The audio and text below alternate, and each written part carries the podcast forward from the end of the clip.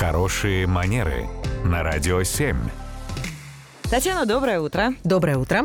Доброе утро, Татьяна. А, интересуется слушатель Андрей. Есть ли этикет на собеседование? Это как? Это вот, чтобы все поняли, что ты умный и исполнительный, но при этом что-нибудь лишнего не Чтобы тебя на работу да? взяли, Юр. А это, а, это так работает? Я понял. Эм, на самом деле отдельного вида этикета для собеседований, я полагаю, не существует, потому что есть в целом понятие делового этикета, который э, в равной степени относится к любым деловым мероприятиям, в том числе и к собеседованию.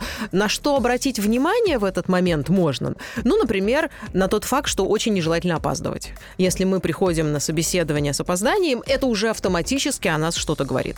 Полезно учитывать, как надо выглядеть. Да, да? внешний вид. Обязательно. Если это консервативная организация, и там с большей долей вероятности все в классической одежде, ну, наверное, не надо приходить в разноцветном там худе, в кроссовках и пытаться их поразить своим внешним видом. И наоборот, если они креативные и творческие, Да, да, наверное, темный серый костюм они не очень поймут, да, если он такого классического формата.